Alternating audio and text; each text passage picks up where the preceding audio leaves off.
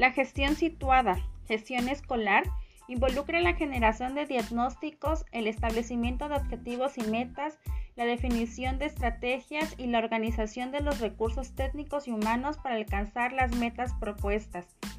Para ello, es imprescindible identificar grandes áreas de la gestión escolar, como lo son la gestión académica, gestión directiva, gestión administrativa y gestión de la comunidad.